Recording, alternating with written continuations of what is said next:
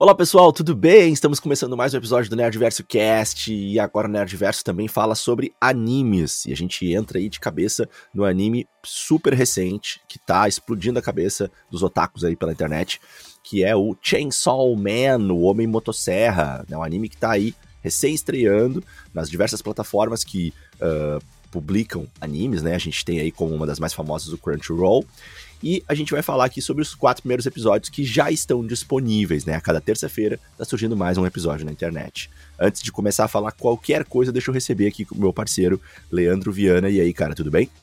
E aí, Diegueira, então, todo ano parece aí que o anime fica mais selvagem, mais estranho, até mais criativo, a gente pode dizer. Eu acho que é a tendência né, natural que vai levando a gente para esses lugares que a gente nunca imaginou, né? E literalmente, a gente tem aqui o homem motosserra, a gente tem demônios, tem vísceras para tudo que é lado.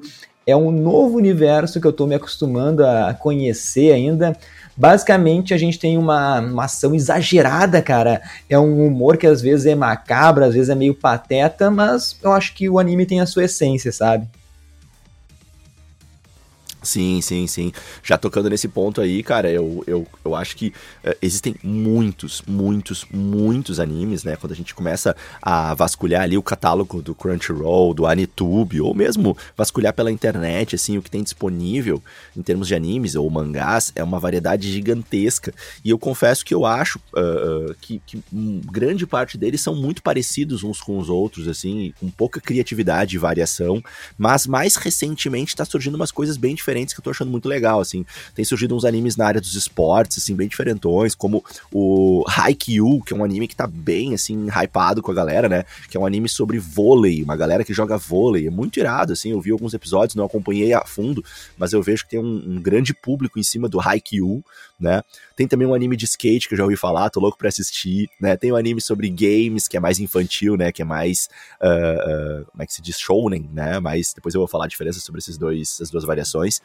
Uh, e a gente tem então o, o Chainsaw Man, que vem aí com esse nome e esse personagem que, por mais que tu nunca tenha visto nenhum episódio e não saiba a história, tu tem que concordar que é algo muito criativo, né? Um personagem que é o Homem Motosserra, e aí tem uma serra saindo da cabeça dele, assim, né? Com um sangue que quem vê, assim, só uh, a imagem não entende se esse sangue é do personagem, se esse sangue ele tirou de outros inimigos numa batalha. Fica uma dúvida muito gostosa que, te confesso, me, me deixou muito, assim, incentivado a querer assistir. Como é que foi para ti, Leandro, assim, quando tu começou a ver o nome do episódio, o nome do, do, do anime e algumas primeiras imagens, tu achou que viriam alguma coisa boa? Qual foi tua primeira impressão?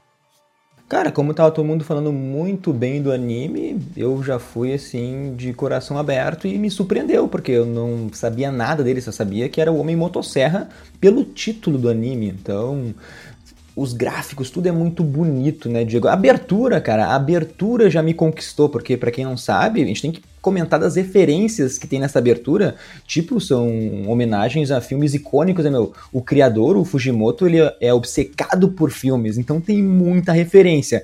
Começa lá já com a referência a Cães de Aluguel, do Tarantino, é a primeira ali que, a primeira referência aqui no filme, né? A gente vai reunir seis bandidos para um grande roubo de diamantes, só que nenhum deles tá sabe assim da vida do outro, só sabem os codinomes né? É, eles pegam a parte do filme que eles estão andando no meio da rua de terno preto, sabe? E o filme é sobre acusações, desconfianças, é uma tensão absurda e tem tudo a ver com o anime. Depois, outra referência é o Massacre da Serra Elétrica, né? não preciso nem dizer porquê. Até na hora que aparece na abertura, a paleta de cores é idêntica ao do filme. Também tem uma referência a um outro filme do Tarantino, que é Pulp Fiction, né? É a imagem que lembra ali o Samuel. Jackson segurando uma arma. Tem também um clássico do cinema oriental, que é o Chamado versus o Grito. É a cena que lembra os dois personagens correndo um contra o outro e tal tá poço entre eles. Também tem referência ao filme Os Fracos Não Têm Vez, né? Que é quando o personagem, que não lembro o nome, do Javier Bardem, ele tá sentado na cama tirando os seus sapatos. Também tem uma homenagem ao filme recente, que era é, o Era Uma Vez em Hollywood. Pega a imagem do Leonardo DiCaprio e do Brad Pitt, dos dois de costas dentro do carro. Tem o ataque do, dos tomates assassinos, uh, que é quando eles estão assim naquela sala e tem um personagem em cima, da, em cima da mesa, literalmente de quatro. Eles pegaram essa cena para homenagear na abertura.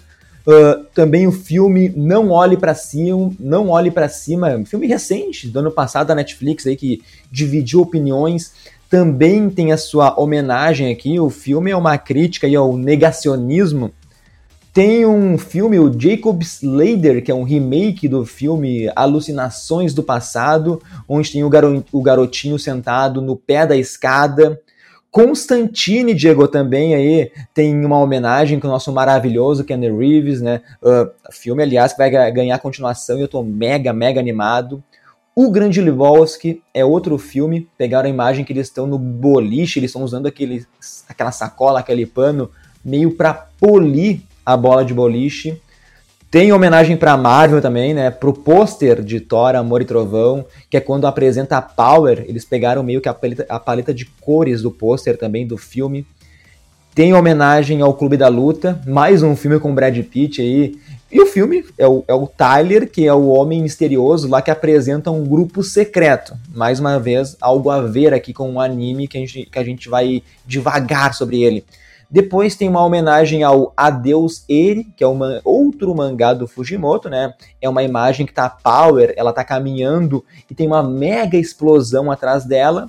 E outra coisa que eu peguei ali, que é um meme, aquele da igualdade versus equidade versus, versus realidade, que são as pessoas em cima das caixas, né, para poder ver uma partida de beisebol. Mas eu acho que é basicamente isso, Diego. Pô, muitas referências aí, muito legal essa análise. Pô, pessoal, muito massa. É, obrigado, Leandro, aí, por contribuir com essas diversas referências. Tu falou ali dos tomates, né? Não, não custa já fazer um pequeno comentário, assim, talvez quebrando um pouquinho a nossa cronologia, mas só para encaixar na tua fala, que no episódio 1 aparece o demônio tomate, né? Que é o primeiro demônio ali que é uh, uh, mostrado e, e derrotado pelo personagem aí recém-apresentado no episódio 1, o Denji, o nosso personagem principal. Mas aí, bom, apresentados os, as referências da abertura, uma fala breve aí sobre o Tatsuki Fujimoto, né, o, o nosso uh, criador aí do anime. Uma curiosidade interessante é que o Tatsuki Fujimoto recentemente fez aniversário, né, ele nasceu no dia 10 de outubro, e ele é um cara novo, assim, se tu parar pra pensar, né, porque, né, muita, muita gente que assiste aqui o nosso episódio, assim, tem uma idade, né, aí entre 18, 15, 16 anos até 35, 40, assim, a gente observa aí pelas estatísticas o pessoal que acompanha, né? Depois, se vocês quiserem se identificar aí, falar pra gente qual é a sua idade, pra gente saber quem é que tá interagindo com a gente. E eu imaginava que ele teria mais um pouco a nossa idade aí, Leandro, aí já chegando um pouquinho mais perto dos 40 anos. Mas, não sei se tu sabe, mas o Tatsuki recém aí aniversariou e completou 29 anos. É um cara aí relativamente novo, né? E já com um conquistado sucesso aí Uh, mérito do seu talento. Ele se formou em pintura ocidental né? E já na, na, escola secundária fazia desenhos que chamavam atenção, né? Pela criatividade e pela beleza do traço. Foi convidado a escrever para revista Jump Shonen, né? Uma revista que publicava no Japão é, obras relacionadas ao mangá. Então ele faz sua primeira publicação na revista em 2016 e uh, depois de seguir a partir dessa primeira publicação com outras publicações, ele logo em seguida já publica uma, uma primeira serialização ali, um primeiro, né, um projeto, um piloto de mangá ali em 2017. Em 2018 ele já estava com publicações frequentes e, e constantes, né, um, um contrato com, com a revista Jump Shonen. E em 2019 estreia o mangá, então, no dia 4 de março. Deixa eu só confirmar a data aqui para ti. 4 de março de 2019 estreia, então, o primeiro, né, a primeira edição ali no Japão de é, o, o, nosso Chainsaw Man versão mangá, né? O, o, mangá ele já tem 12 edições publicadas, 12 volumes, sendo que 11 delas foram publicadas entre março de 2019 e março de 2021, e essas 11 edições compõem a parte 1 na organização dos mangás, enquanto que a parte 2 está sendo iniciada agora e o primeiro volume dela, que é o número 12, né, continuando a contagem aí, foi publicado agora em 4 de outubro de 2022. É, essas publicações elas estão ocorrendo assim com uma média de dois meses de intervalo, tá? Cada dois meses sai um mangá. Então a gente já tem 12 mangás publicados e o anime recém estreou aí há quatro semanas, né? Agora, terça-feira, é, dia 1 de novembro, estreou o quarto episódio. Segue daí, Leandro. Sim, mano, e o primeiro episódio, assim, é a apresentação do personagem principal, né? Que é um moleque todo fodido herdou ali uma dívida do pai com a Yakuza. Não sei vocês, mas eu fiquei curioso porque os valores estão tudo em ienes, que é a moeda japonesa, e daí diz que ele vendeu lá o olho, acho, ou foi o rim, por 300 mil ienes. E fazendo a conversão para real, que eu fiquei curioso, né, seria em torno, então, 300 mil ienes é 10.500 reais. E o Denji, então, ele vai trabalhar como caçador de demônios sem licença, né? Um trabalho informal aí para tentar levantar uma grana. Cara, eu achei já muito engraçado que ele começa falando que já vendeu algumas partes do corpo, que é um rim, um olho e uma das bolas, Diego. Daí quero saber de ti, né? Qual desses tu venderia primeiro, cara? Nossa, cara, que assustador que foi essa parte, né? Ele fala com uma naturalidade sobre isso. Eu fiquei pensando sobre isso e sobre até, tipo, nossa, nem sabia que era possível, né? Tu se desfazer de algumas possibilidades como essas, né? Que ele fala, né? Uh, com certeza um testículo estaria bem no final da minha lista, né? Seria aí já muito próximo de, de tirar a vida, porque, né, imagino a dor e também as perdas, enfim, não sei, uh, pode ser uma coisa boba aí, né, mas me parece ser o mais doloroso. Mas eram mais baratinho, né, Diego? Eram mais baratinho Pois é, também. pois é, até por isso que eu acho que não vale a pena. É, e, e, e o, o o rim ali me parece ser o mais uh, fácil de estar em primeiro na lista, né? Não que eu queira perder um rim, muito pelo contrário, né? Vou lutar até o final da minha vida para ficar sobreviver com os dois, mas, né, seria acho que o primeiro da minha lista, Leandro. Meu, eu acho que é muito fácil a gente se identificar com o Denji. E, cara, é, é simples. Uh, ele vive basicamente sem saber se vai comer no próximo dia. O cara nunca comeu ali um pão com geleia, Diego. Tipo assim, é, é um grande sonho dele. O Denji, ele é totalmente maturo. Mas, cara, isso é devido também, talvez, à situação que ele perdeu o pai, a família, ainda muito novinho. E eu achei assim, linda a conexão que ele tem com o cachorro demônio, o Pochita lá. Muito legal a troca de favores, né? Ele deixa o demônio se alimentar do sangue em troca, então, que o Pochita uh, ajude ele a enfrentar, a caçar outros demônios. Então, esse vínculo, essa química, eu acho que foi o coração do primeiro episódio e foi aqui onde me conquistou, sabe?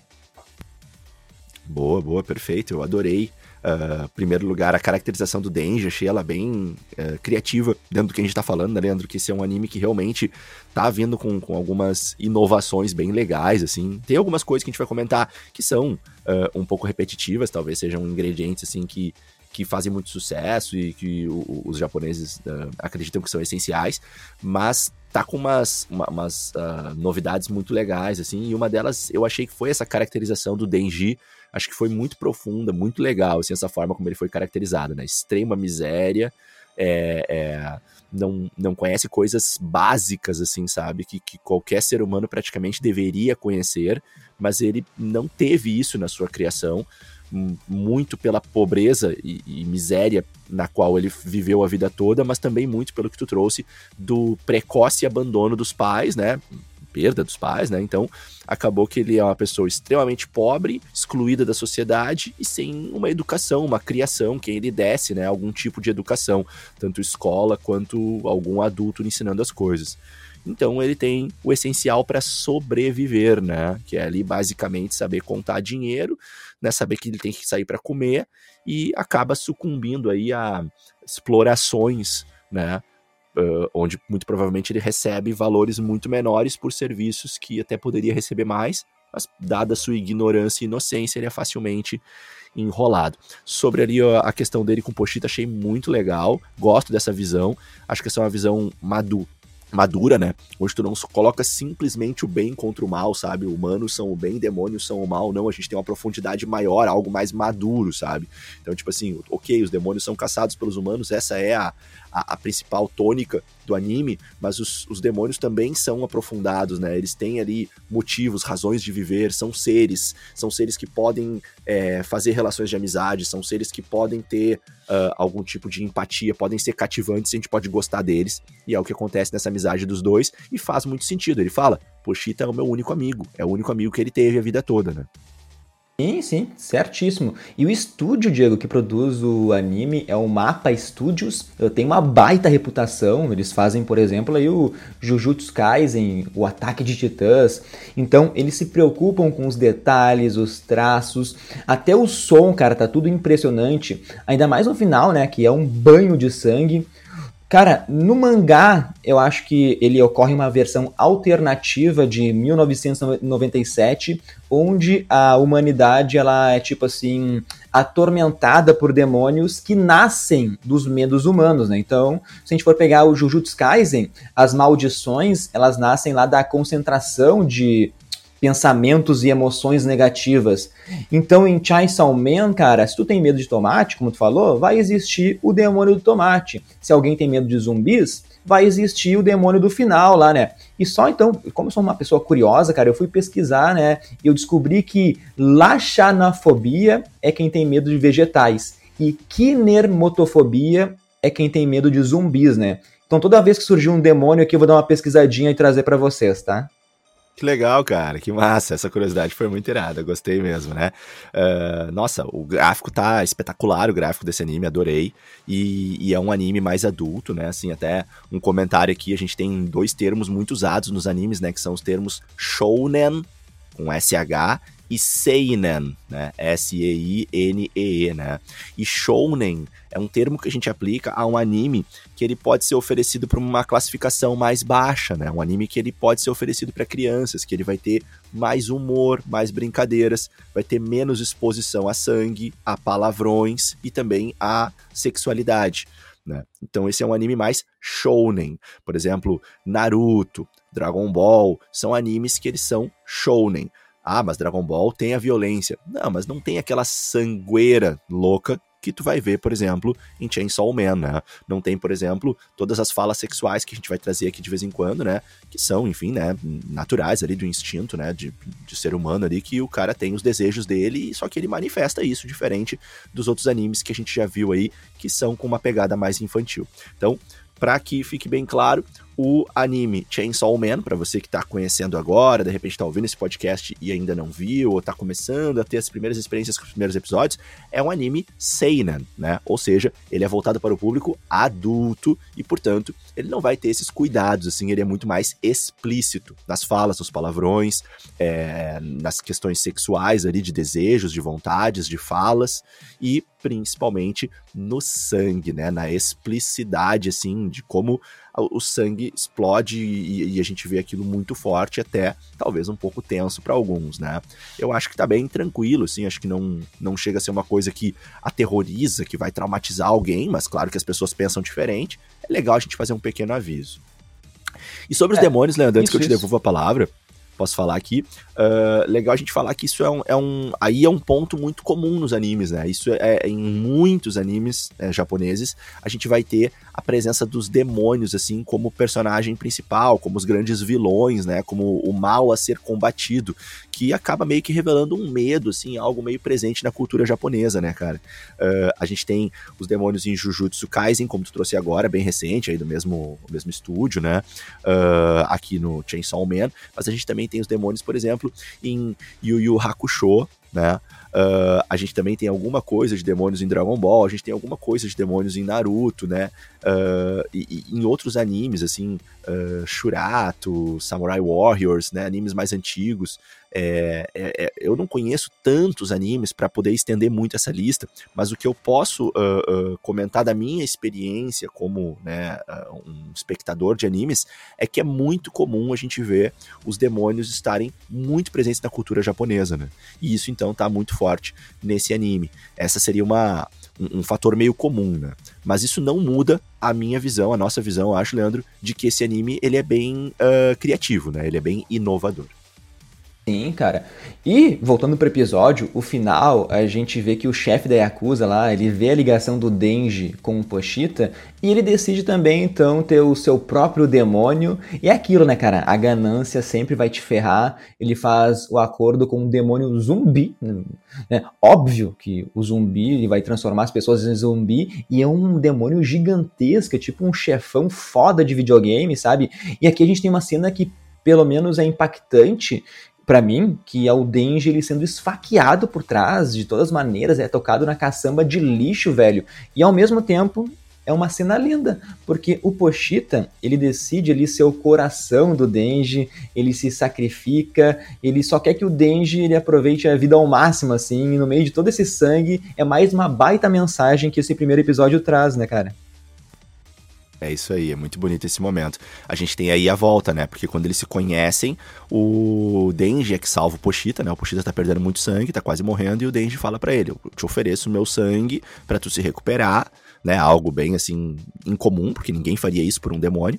Mas ele fala, então, pelo menos que a gente seja amigo, né? Que tu poupe a minha vida. E aí nisso, Pochita, né, acaba uh, forçando, um, uh, criando um laço muito bonito de amizade entre os dois. E aí nesse momento, então, que ele é esquartejado, uma cena muito forte, uh, o Pochita, então, é, devolve o favor, mostra isso a lealdade a ele e fala: agora eu vou te salvar, então.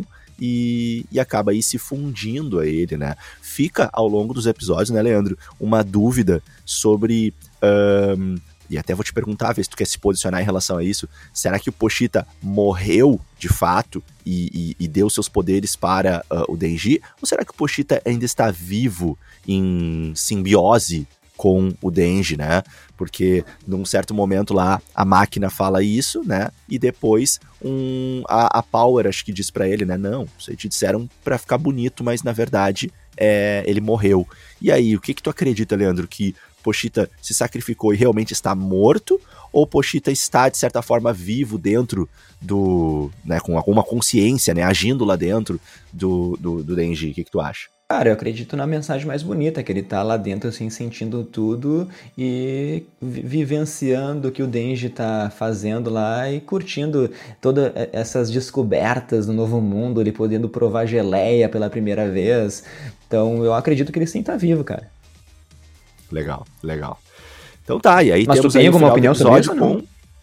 Não, eu também eu concordo. Eu quero pensar ah, isso também. É, é uma escolha, né? A gente tem que escolher e eu escolho acreditar sim. Acho muito mais bonito, muito mais legal. Acho que faz muito mais sentido, né? Sim. E, e eu ainda acho que vamos ter algum momento ainda que ele vai estar tá lá moribundo, tomando um pau de algum demônio. E eu acho que Pochita ainda vai falar com ele em algum momento já tá arrisco aí essa pequena teoria. É, eu também. Cara, eu, mas o final, assim, depois que ele surge, o visual do, moto, do motosserra eu achei irado demais, cara. É, é uma bom, né? caracterização né? que acho que merece nosso destaque. É uma violência interessante que esse episódio 1 acaba, né? Com o Denji também depois sendo recrutado lá para trabalhar oficialmente como caçador de demônios. Na real, é, ou ele aceita ou ele morre também, né? Mas enfim, a Sim. gente tem um personagem que fica no meio termo, porque agora ele é metade humano e metade demônio.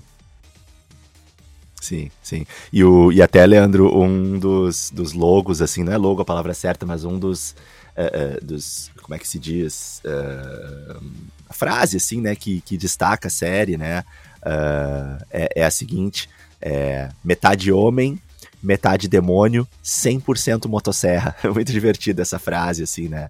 É, e slogan, slogan é o que eu queria lembrar a palavra. E, e, foi, foi lindo esse, esse final dele. Muito legal ver que ele não é, assim, aquele herói clássico, né, Leandro? Assim, não, nem diria que ele é um herói, né? Ele tá muito mais pra anti-herói. Mas uh, não é aquela coisa clássica, assim, de tipo, fazer o bem, salvar as pessoas. Não, tá muito longe disso, né? Ele tá tentando sobreviver.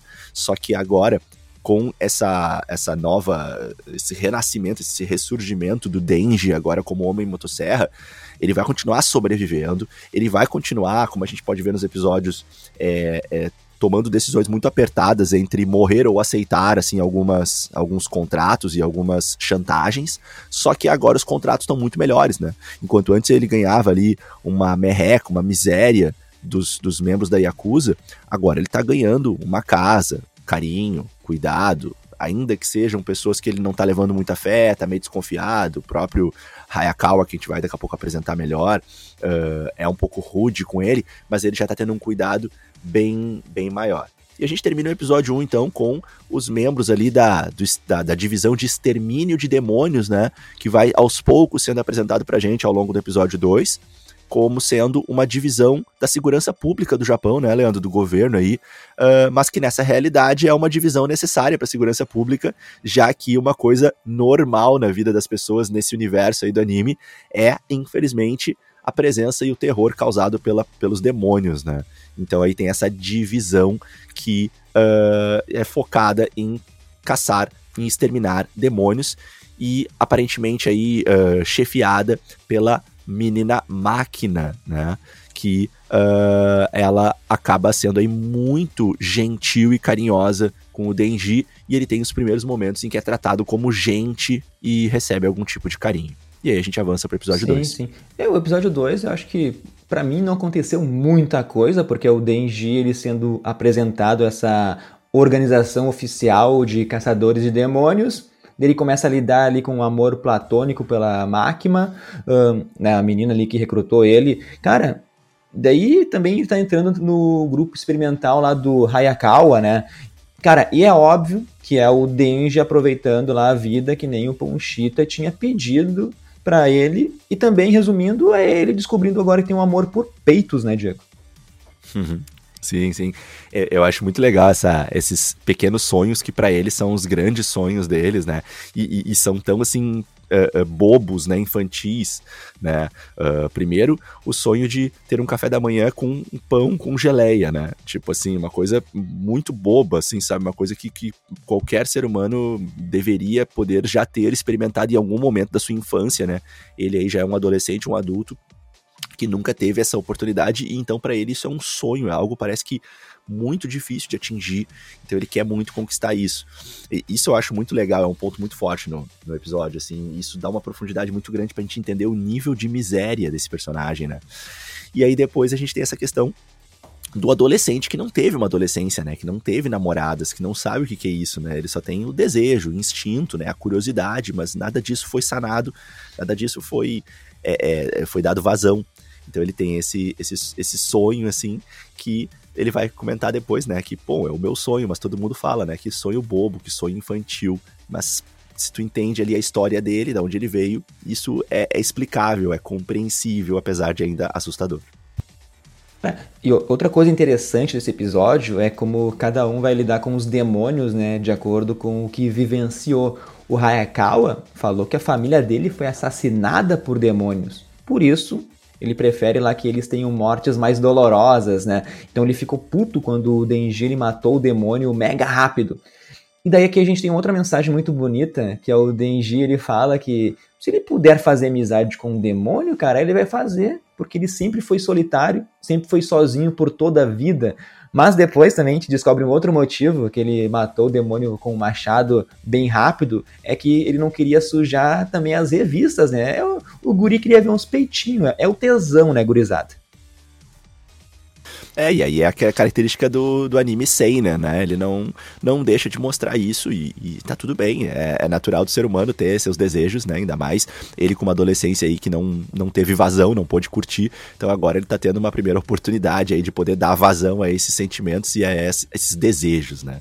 Então, sim, a gente tem é, essa, essa característica. O Hayakawa, então, aparece pra gente aí uh, também muito misterioso, né? Todos esses personagens que estão surgindo da divisão de extermínio, eles vêm muito misteriosos, a gente nunca sabe quem eles são realmente, né? Se eles estão querendo ajudar, se eles estão querendo se aproveitar, se eles vão trair, se eles vão é, passar a perna no Denji ou não, se tem alguém infiltrado, é tudo muito misterioso e isso tá muito gostoso, isso tá muito legal de ver, a gente não sabe quem é quem ali dentro, né? E o Hayakawa, então, ele já chega com um ar meio de que, poxa, esse cara não vai dar para confiar. Mas logo em seguida, a gente já percebe que, pelo menos eu fiquei com uma sensação, Leandro, que o Hayakawa, na verdade, para mim, ele, ele levanta poucas suspeitas, assim, aparentemente, né? Ele tá mais na dele. Nesse momento, ele tá levantando poucas suspeitas. Talvez seja uma condução exatamente pra gente parar de suspeitar dele e depois vir um plot. Mas nesse momento, assim, assistindo os quatro primeiros episódios, eu já não desconfio tanto dele. Eu já acho que ele é um cara mais, assim, que tá tentando fazer o trabalho dele bem feito. Mas Sim. tem coisa ainda para revelar. E, e, os animes, uma coisa que eu gosto muito dos animes é isso, né, Leandro? Ao longo do, do tempo, os animes eles vão revelando mais coisas do passado dos personagens. Então ainda tem muito para se descobrir do passado dos personagens, principalmente dos personagens que estão no entorno do Denji, né? O Denji, eu acredito que não tenha mais tanto, mas são algumas memórias não contadas, algumas experiências que ainda não foram mostradas pra gente e que vão aparecer ao longo dos episódios.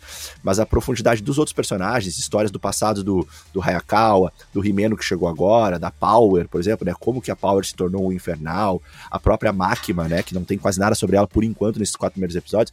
Tudo isso eu acho que ainda vai ter grandes surpresas pela frente.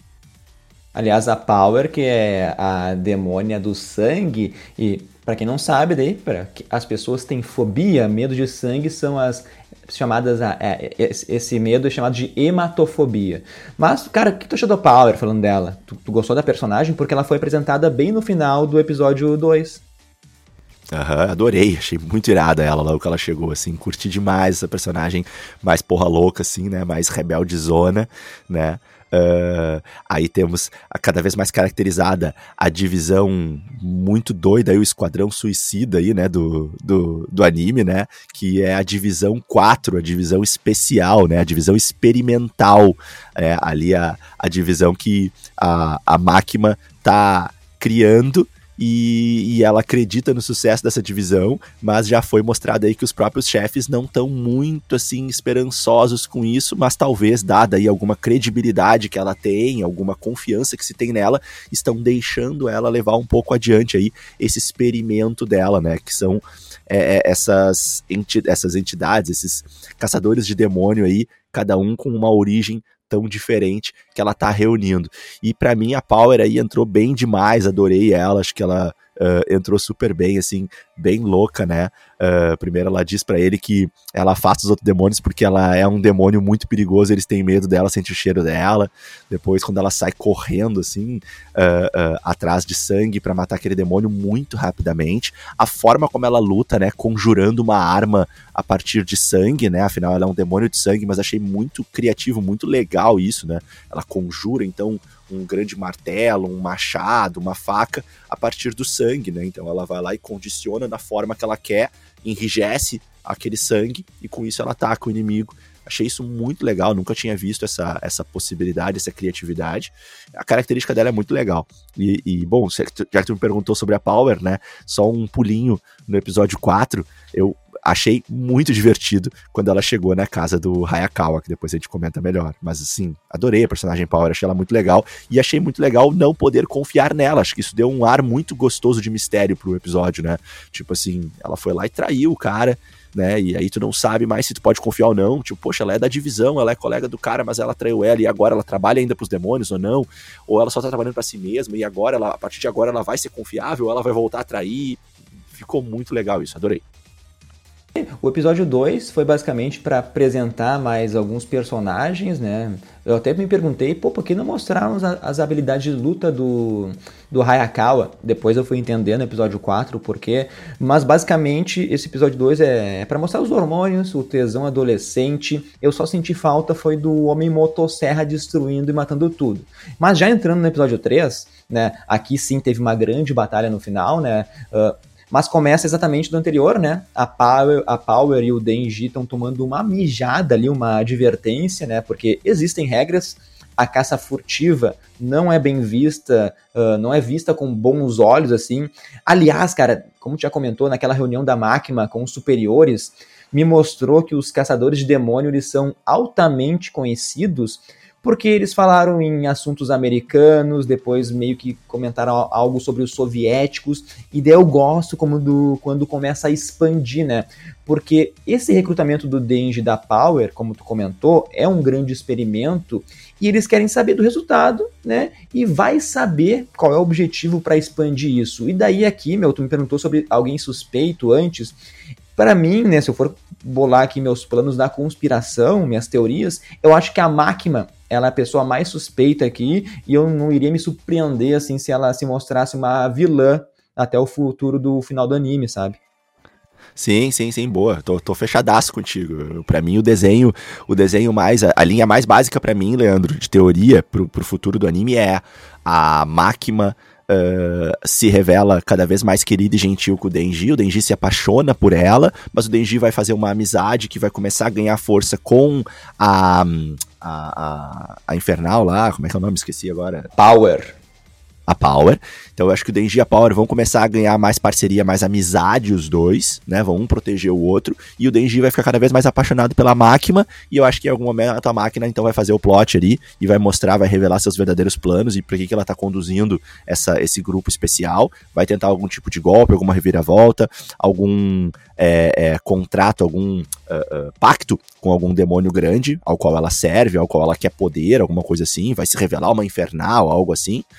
E aí eu acho que nesse momento a, a coisa vai virar no sentido também amoroso, uh, com o Denji se, se decepcionando e percebendo, na verdade, que o amor dele tava o tempo todo do lado dele e era a Power, né? E aí até um amor mais, talvez, mais puro, já que é demônio com demônio e tal, e, e os dois estão mais próximos um do outro.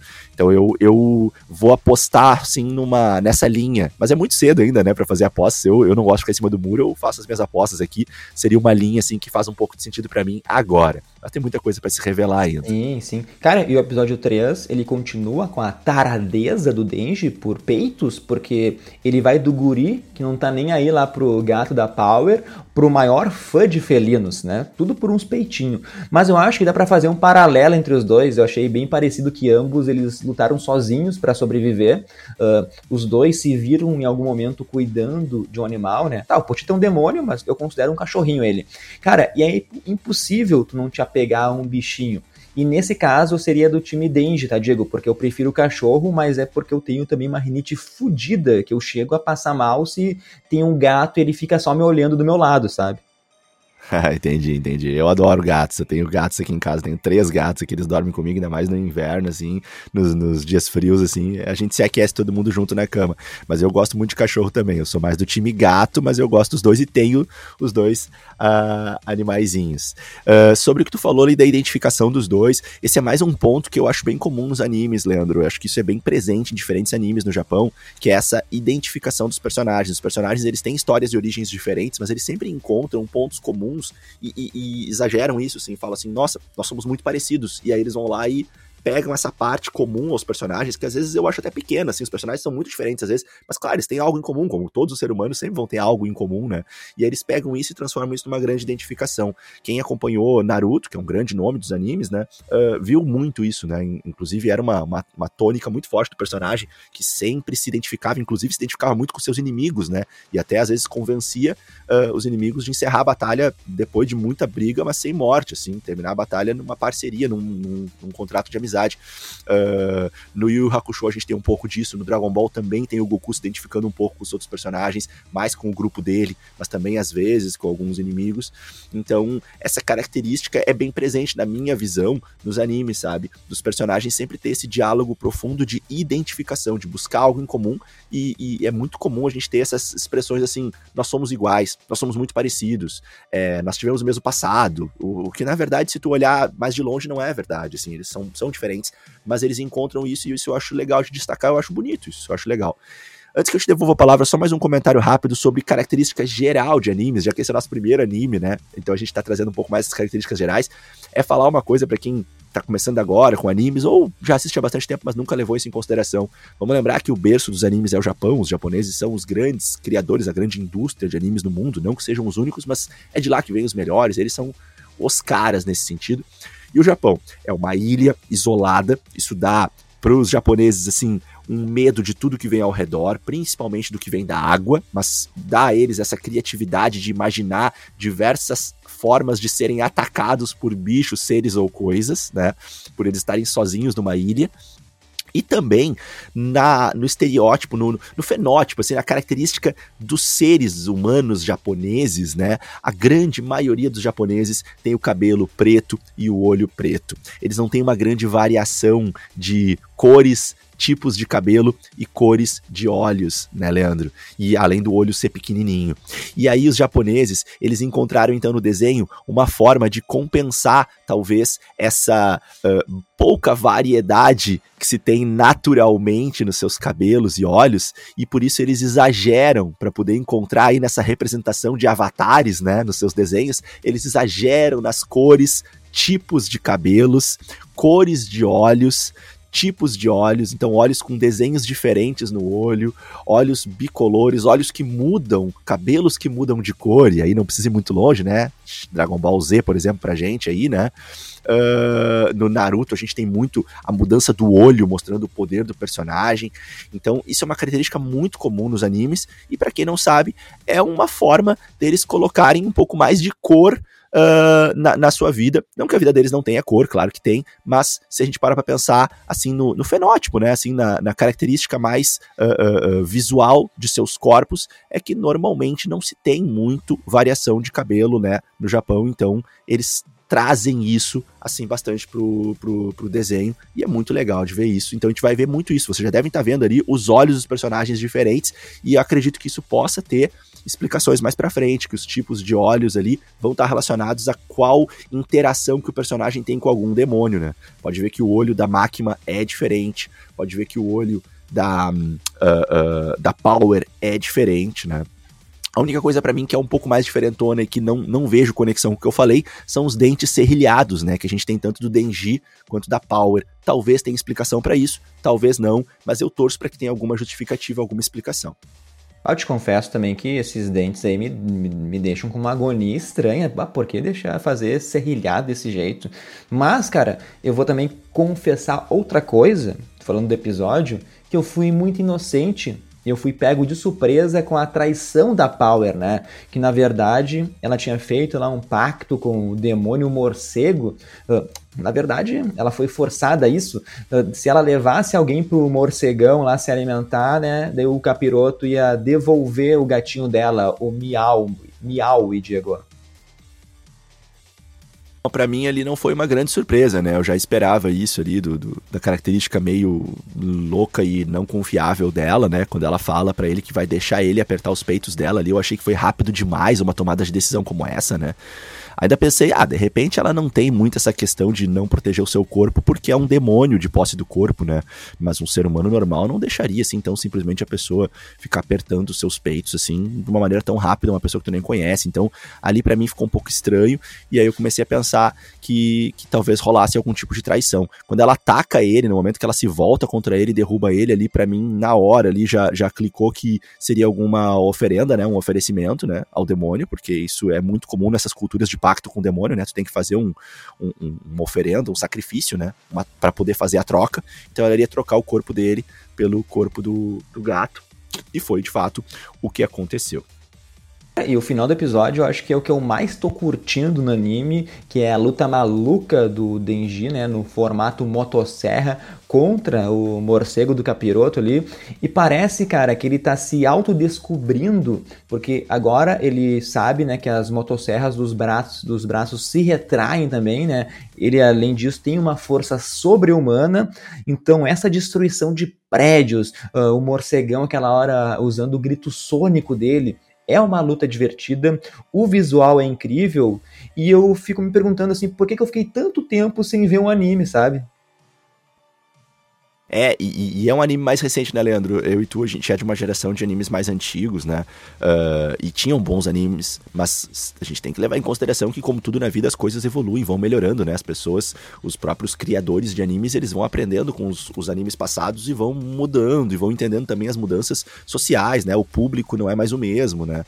Então, as coisas tendem a evoluir, a ficarem melhores ou acompanharem as características da nossa era atual. Então, hoje, quando a gente assiste animes antigos, antigos e olha para um anime como Chainsaw Man, a gente percebe um abismo de diferença, né? E percebe como é bom esse anime. E para mim isso é relativamente natural na medida em que, bom, tudo evolui, né? Então, a qualidade com que se cria, com que se pensa nos detalhes, nas características, nos elementos que fazem sentido, que agradam a, a quem assiste, evoluíram. Então, esse anime ele, ele, ele bebe muito né, dessa, desse, aprendizado do que veio no passado, né? É, eu vou falar uma coisa aqui, é. espero que não, não te magoe muito, né? É, eu sei que tu é um grande fã de Yu Yu Hakusho, e eu também sou, eu gosto muito, e, e, devido a conversas contigo nesses últimos tempos, assim, eu fiquei com muita vontade de rever os episódios, porque eu tinha na memória, assim, é, é, que eu adorava esse desenho, assim, achava ele muito irado, gostava muito, e há muitos anos que eu assisti, então eu comecei a rever. E aí, revendo ele, Leandro, não está tão, tão gostoso assim. Eu sinto que uh, eu, eu, eu, obviamente, não sou mais o mesmo que eu era quando eu assisti, quando criança, né? Então eu vejo como ele era infantil e era bobo esse anime. Ainda gosto de ver e ainda é nostálgico e ainda está legal de acompanhar os episódios, eu tô acompanhando, mas aí estou assistindo Yu Yu Hakusho, por exemplo, agora, né? Que é um anime do final dos anos 90, início dos anos 2000, e aí tô vendo agora o, o o Chainsaw Man, e cara, é uma diferença gigantesca em diversos sentidos, né? Mas claro, também temos que considerar que eles estão em categorias diferentes, né? Yu Yu Hakusho é um anime voltado para o público infantil. Não tem toda aquelas características que a gente citou aqui do anime adulto. Então também tem isso que vai já naturalmente dar uma grande diferença. Ah, em primeiro lugar, Yu Yu Hakusho é o melhor anime que já existiu. E tu espera, cara, tem que, tem que aparecer o Riei, o Kurama, quando começar lá o campeonato, daí tudo vai ficar bom. E só trazer aqui, né, a gente falou do morcego, né, quem tem medo de morcego, a fobia disso é a quiri, quiropitofobia, tá?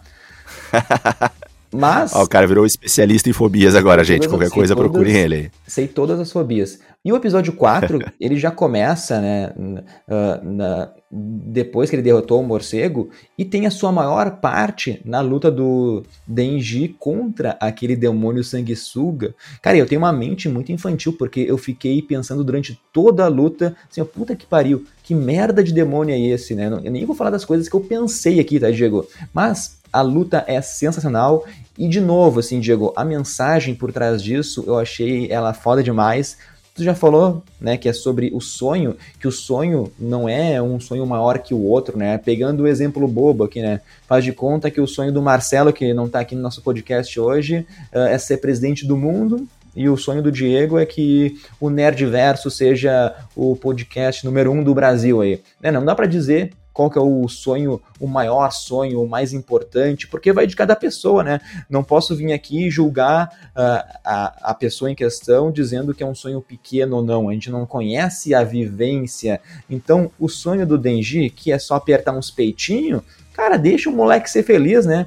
Ele pelo menos vai se empenhar ao máximo, vai dar o melhor de si e vai dar sua vida para conseguir isso. Perfeito, perfeito. É, não vou acrescentar muito, mas é isso, né? Bonita reflexão que ele traz. Ele fala muito em batalha de sonhos, quando ele tá batalhando lá com aquele uh, demônio que aparentemente é um verme, né? Que, que vivia como parasita dentro do morcegão, né? É o que me pareceu ali. Parecia ser um, uma tenária, né? Uma. uma não é tenária, é, enfim, uh, uma. Um verme, um tipo de verme, né? Que vivia dentro ali. Mas depois, é dito, mas depois é dito que é uma sanguessuga. E daí eu vou te falar, cara. Isso. isso. Fobia. Tá para quem tem medo de, de sanguessuga, é a bidelafobia, tá? Deixar aqui tá, registrado. tá, beleza. Não, hoje eu tô bem tranquilo aí, que eu não vou ter problemas com isso aí. Qualquer fobia que eu precisar saber aí, ou eu te consulto, ou eu já aprendi durante o podcast. Então tem essa crítica aí da batalha de sonhos, né, dele falando, respeitem o meu sonho, cada um tem o seu, e, e, e de fato, acho que é muito, muito legal isso. E aí, no momento ali que Uh, vai iniciar a batalha dele com a sanguessuga, né, Leandro? Que é uma surpresa, porque ele já tá ali quase sem forças e tal. Uh, o braço dele se rompe, né? Uma coisa meio estranha ali. Não, não entendi exatamente por que, que isso aconteceu, mas fica aí a sugestão de que é uma consequência de uma batalha intensa que ele teve, né? E uh, esse braço ele é rapidamente devorado aí pela sanguessuga.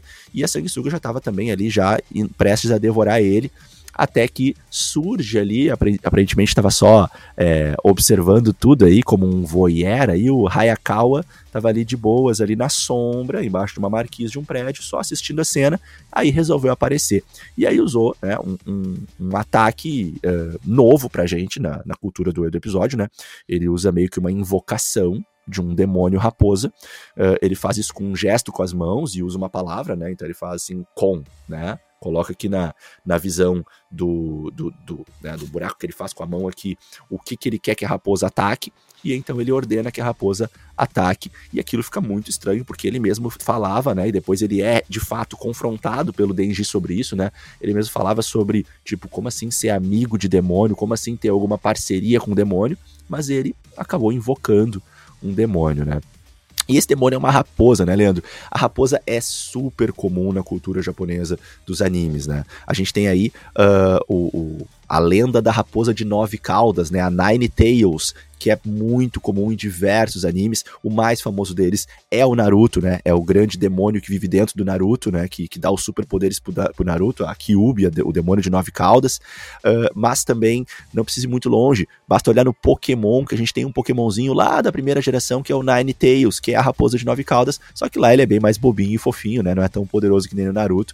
Então, o demônio de nove caudas, ele é muito comum na cultura japonesa, já apareceu em outros também, se não me engano, já teve presente no Shurato, lá da Manchete, um anime que não ficou tão conhecido, mas que eu gostava bastante, do, do Soaka. Uh, e então, o, o, o, demônio da raposa aparece ali, e aí eu acho legal trazer essas referências que eu trouxe agora. E logo em seguida a gente vai ter aí essa discussão dos dois mais pra frente, né? Com o Denji confrontando ele. Peraí, tu não disse que a gente não pode ter amizade, que tu não concorda com amizade com o demônio? E o Denji vai explicar então o que aconteceu. Eu até fui dar uma pesquisada aqui, não achei o, a fobia de raposa, Diego, mas eu sei que a zoofobia é quem tem medo de animais, então vou deixar aqui é, abranger todos os animais. E eu entendi também porque utilizaram o poder do Hayakawa, porque não utilizaram o poder do Hayakawa lá no episódio 2 e só utilizaram agora. O cara tem a mega raposa gigante, né, meu? É um demônio, como tu falou, fez um acordo, né, que sempre que ele pedir ajuda, a raposinha vai vir, vai se alimentar do próprio corpo, de algum pedaço do corpo do Hayakawa, né? Ali em questão foi a pele, foi um pedaço do braço, né?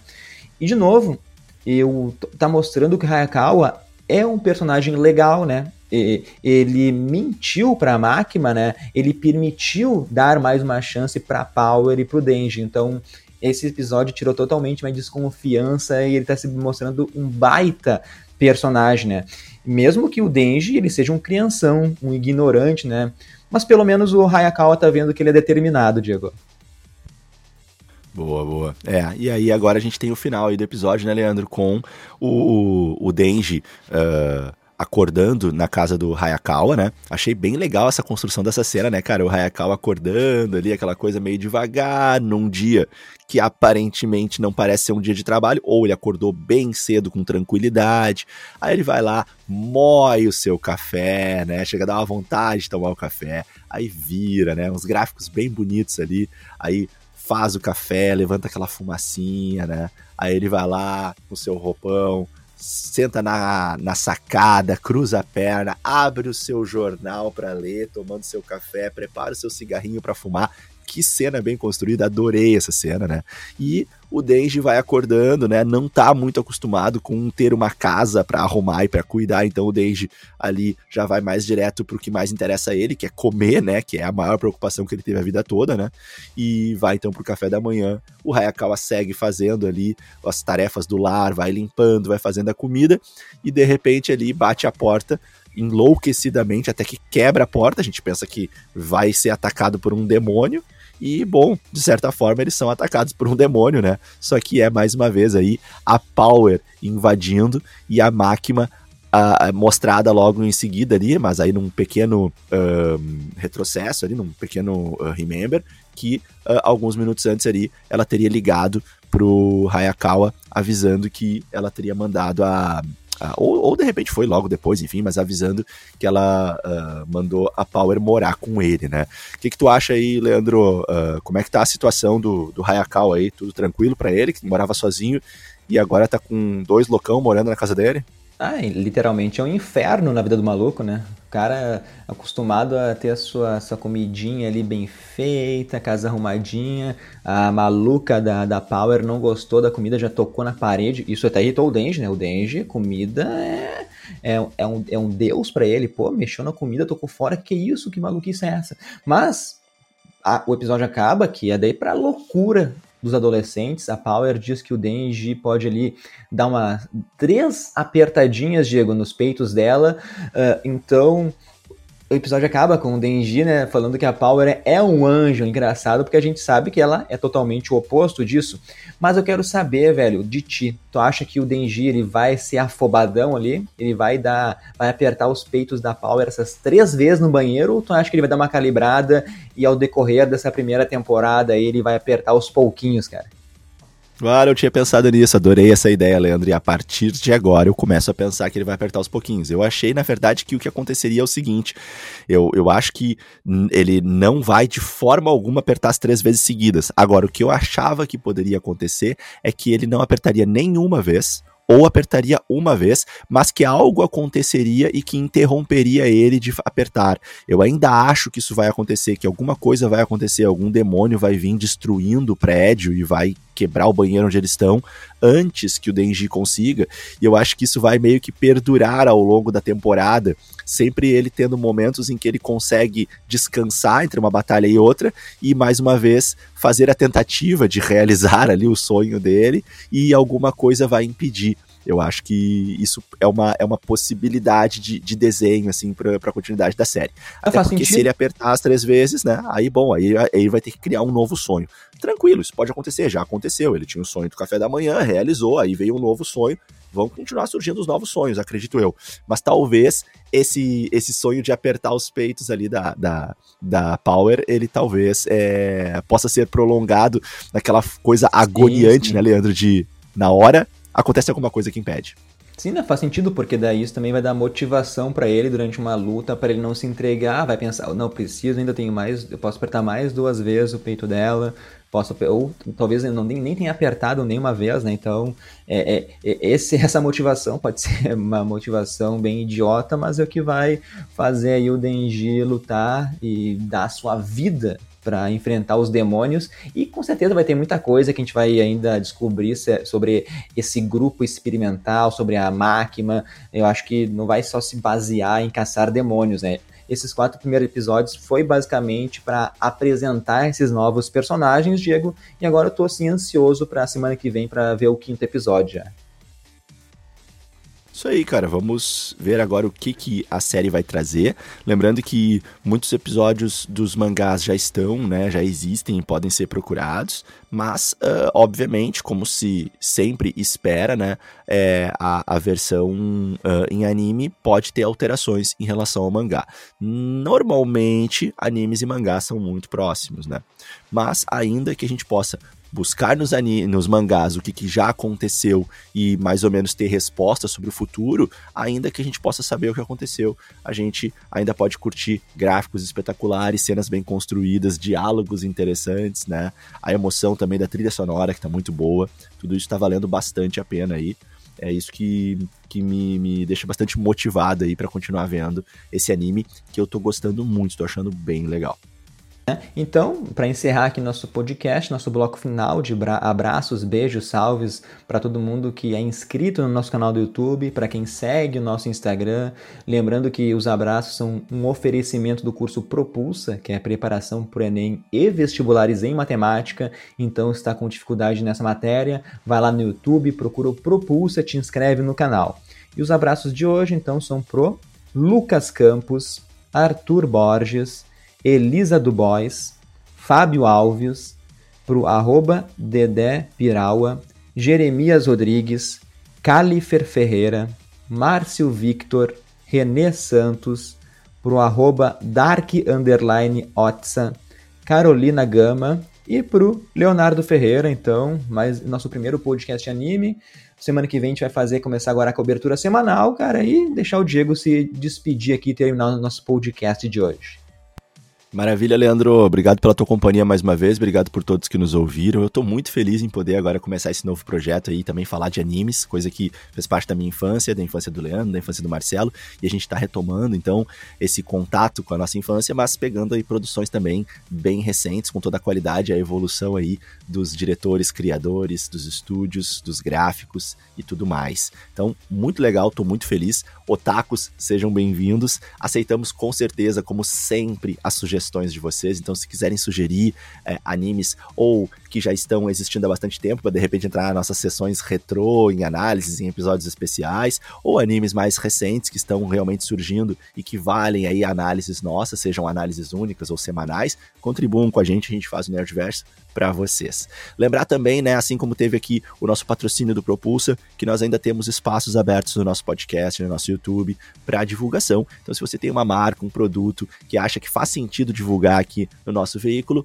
faça contato com a gente, pode ser pelo e-mail e-mail, nerdversocast.gmail.com. Pode ser mandando um direct pelo Insta, tá? Faz contato com a gente, que a gente conversa e quem sabe aí o seu produto está sendo divulgado aí para muitas pessoas que ouvem ou assistem os nossos episódios.